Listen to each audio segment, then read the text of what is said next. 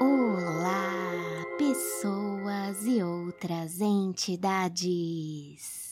Sejam muito bem-vindas ao Pode Ter Medo, o podcast em que eu compartilho as histórias de terror que eu adoro. A história de hoje é O Soldado Jacob, de 1898, do Medeiros e Albuquerque. Vocês também acham bizarro que antigamente a gente só conhecia as pessoas pelo sobrenome? Dá a impressão que todo mundo era mais chique, né? Quando na verdade estava todo mundo jogando mijo na rua pela janela e morrendo de diarreia. O Medeiros e Albuquerque foi um dos fundadores da Academia Brasileira de Letras e foi autor da letra do Hino da Proclamação da República. Sabe aquele que canta Liberdade, Liberdade, abre as asas sobre nós. Não sei se estou cantando certo que era para ter virado o hino nacional do Brasil, mas acabou não sendo porque o pessoal já estava pegado ao hino da Pátria Amada, que hoje infelizmente é usado para o mal. Enfim. Ele também se interessava por psicanálise e foi o primeiro a publicar no Brasil um livro de testes de avaliação psicológica, traduzidos do inglês. Sim, foi graças a ele que nós podemos ter os testes da capricho em nossas vidas. Para quem nasceu ontem e não tem a mesma idade que a Simone e eu, testes da Capricho eram os nossos testes de internet, tipo quem é você no multiverso da loucura. Essa história usa o mesmo recurso que o Assombrações de Agosto do Garcia Marques. Ela também é bem calcada na realidade. O hospital onde ela se passa existe o mesmo, e o médico francês, que é um dos personagens, também foi um médico de verdade. Aliás, depois do título O Soldado Jacob, o Medeiros e Albuquerque colocou entre parênteses a observação uma crônica, para dar mais ainda essa impressão de que é um relato verídico. E até que poderia ser mesmo. Ela mexe com coisas muito reais, que são o trauma, a culpa, as atrocidades humanas. Ela é visceral, sabe? Daquelas coisas que te obrigam a ver e não te deixam desviar a cara. Vocês vão entender. Eu sinceramente acho que essa história não tem o reconhecimento que merece na literatura brasileira, gente. Tem que mudar isso daí, tá ok? Só um aviso: é uma história do século XIX sobre transtornos mentais. Então, fatalmente, tem umas descrições e termos que hoje não são politicamente corretos, mas que na época eram assim, fazer o quê? Ainda bem que as coisas podem sempre mudar, né? Como sempre, me contem o que vocês acharam do conto lá no nosso Insta, arroba pode ter medo. Então, vamos à história. E lembre-se, não precisa ter medo, mas se quiser, pode.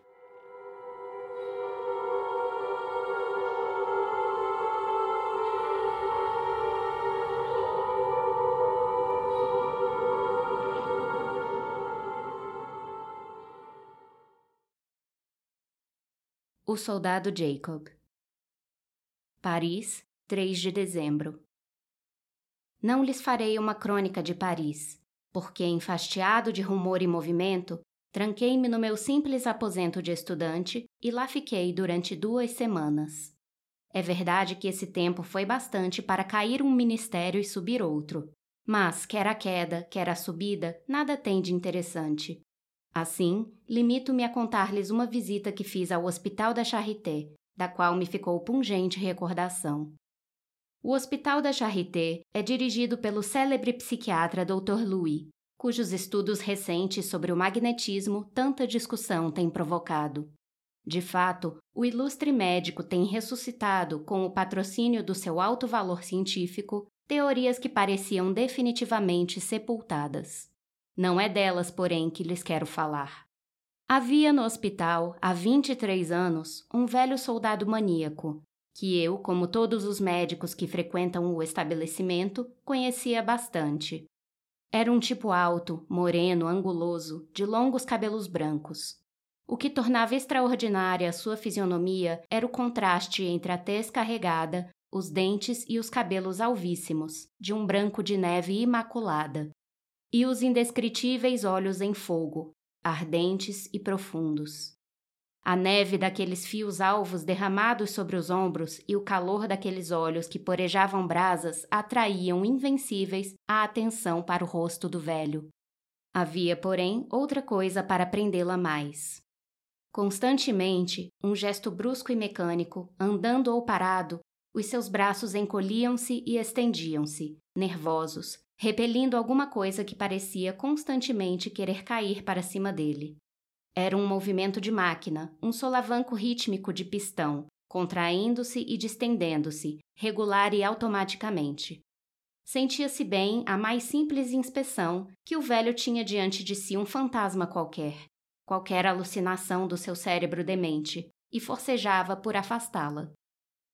Às vezes, quando seus gestos eram mais bruscos, o rosto assumia um paroxismo tal de pavor que ninguém se furtava à impressão terrificante de tal cena. Os cabelos ouriçavam-se sobre a sua cabeça. Era um fenômeno tão francamente visível que nós o seguíamos com os olhos. E de todas as rugas daquele rosto amorenado desprendia-se um tal influxo de pavor, e a face lhe tremia de tal sorte que, na sua passagem, bruscamente, fazia-se um silêncio de morte. Os que entram pela primeira vez em uma clínica de moléstias mentais têm a pergunta fácil. Vendo fisionomias estranhas e curiosas, tiques e manias que julgam raras, multiplicam as interrogações, querendo tudo saber, tudo indagar. Geralmente as explicações são simples e parecem desarrazoadas. Uma mulher que se expande em longas frases de paixão e arrulha e geme soluços de amor com grandes atitudes dramáticas, todos calculam ao vê-la que houve talvez como causa de sua loucura algum drama pungentíssimo. Indagado, vem-se a saber que o motivo da sua demência foi alguma queda que interessou o cérebro, e esse simples traumatismo teve a faculdade de desarranjar de um modo tão estranho a máquina intelectual, imprimindo-lhe a mais bizarra das direções. Assim, os que frequentam clínicas psiquiátricas por simples necessidade de ofício esquecem frequentemente este lado pitoresco das cenas a que assistem. E desde que o doente não lhes toque em estudo, desinteressam-se de multiplicar interrogações a seu respeito. Era isto que me tinha sucedido acerca do velho maníaco. Ele tinha livre trânsito em todo o edifício. Era visto a todo instante, ora aqui, ora ali, e ninguém lhe prestava grande atenção. Da sua história nunca me ocorrera indagar coisa alguma. Uma vez, porém, eu vinha sabê-la involuntariamente. Nós estávamos no curso. O professor Louis dissertava sobre a conveniência das intervenções cirúrgicas na idiotia e na epilepsia. Na sala estavam três idiotas, dois homens e uma mulher, e cinco casos femininos de epilepsia. O ilustre médico discorria com a sua clareza e elevação habituais, prendendo-nos todos à sua palavra, Nisto, entretanto, o velho maníaco, conseguindo iludir a atenção do porteiro, entrou. No seu gesto habitual de repulsa, cruzou a aula, afastando sempre o imaginário vulto do espectro, que a cada passo lhe parecia embargar o caminho.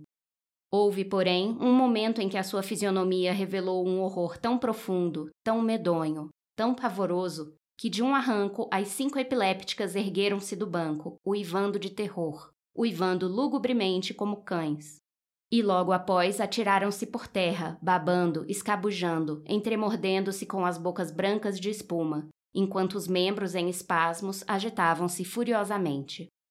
Foi de uma dificuldade extrema separar aquele grupo demoníaco, de que, sem tê-lo visto, ninguém poderá fazer uma ideia exata. Sós, entretanto, os idiotas de olhos serenos acompanhavam tudo, fitando sem expressão o que se passava diante deles. Um companheiro, ao sairmos nesse dia do curso, contou-me a história do maníaco, chamado em todo o hospital o soldado Jacob. A história era simplíssima. Em 1870, por ocasião da Guerra Franco-Prussiana, sucedera-lhe, em uma das pelejas em que entrara, rolar gravemente ferido no fundo de um barranco. Caiu sem sentidos, com as pernas dilaceradas e todo o corpo chagado da queda. Caiu, deitado de costas, de frente para o alto, sem poder mover-se. Ao voltar a si, viu, porém, que tinha sobre si um cadáver, que, pela pior das circunstâncias, estava deitado justamente sobre seu corpo, rosto a rosto, frente a frente. Era a vinte metros ou mais abaixo do nível da estrada. O barranco constituía um extremo afunilado, do qual não havia meio de fugir. Não se podia afastar o defunto, por força, ele havia de descansar ali. Demais, o soldado Jacob, semi-morto, não conservava senão o movimento dos braços, e esse mesmo muito fraco. O corpo, uma chaga imensa, não lhe obedecia à vontade. Jazia inerte. Como deve ter sido medonha aquela irremissível situação. Ao princípio, cobrando um pouco de esperança, ele procurou ver se o outro não estava apenas desmaiado, e sacudiu-o vigorosamente, com o fraco vigor dos seus pobres braços tão feridos. Depois, cansado, não os podendo mais mover, tentou ainda novo esforço, mordendo o soldado caído em plena face.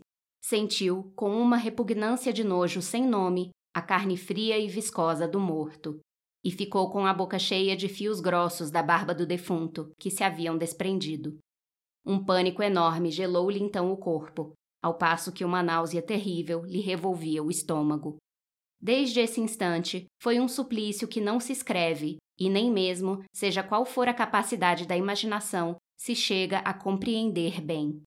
O morto parecia enlaçar-se a ele, parecia abafá-lo com o peso, esmagá-lo debaixo de si, com uma crueldade deliberada. Os olhos vítreos abriam-se sobre os seus olhos, arregalados em uma expressão sem nome. A boca assentava-se sobre a sua boca, num beijo fétido, asqueroso. Para lutar, ele só tinha um recurso: estender os braços, suspendendo a alguma distância o defunto. Mas os membros cediam ao cansaço e vinham aos poucos descendo, descendo, até que de novo as duas caras se tocavam. E o horrível era a duração dessa descida, o tempo que os braços vinham vergando de manso, sem que ele, cada vez sentindo mais a aproximação, pudesse evitá-la. Os olhos do cadáver pareciam ter uma expressão de mofa. Na boca, via-se a língua empastada, entre coalhos negros de sangue, e a boca parecia ter um sorriso hediondo de ironia. Quanto durou esta peleja? Poucas horas, talvez, para quem as pudesse contar friamente, longe dali. Para ele, foram eternidades. O cadáver teve, entretanto, tempo de começar a sua decomposição. Da boca, primeiro as gotas e depois em fio, começou a escorrer uma baba esquálida, um líquido infecto e sufocante que molhava a barba, a face e os olhos do soldado, deitado sempre e cada vez mais forçosamente imóvel, não só pelas feridas, como também pelo terror, de instante em instante mais profundo. Como o salvaram? Por acaso, a cova em que ele estava era sombria e profunda. Soldados que passavam, suspeitosos de que houvesse ao fundo algum rio, atiraram-lhe uma vasilha amarrada a uma corda.